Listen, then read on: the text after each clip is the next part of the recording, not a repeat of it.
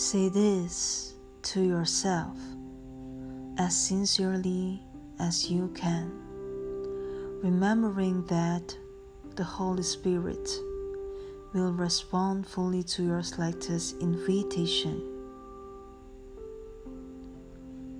I must have decided wrongly because I'm not at peace.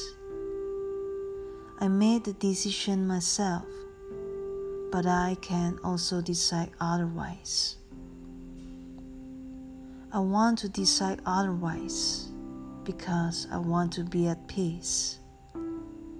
I do not feel guilty because the Holy Spirit will undo all the consequences of my wrong decision if I will let Him.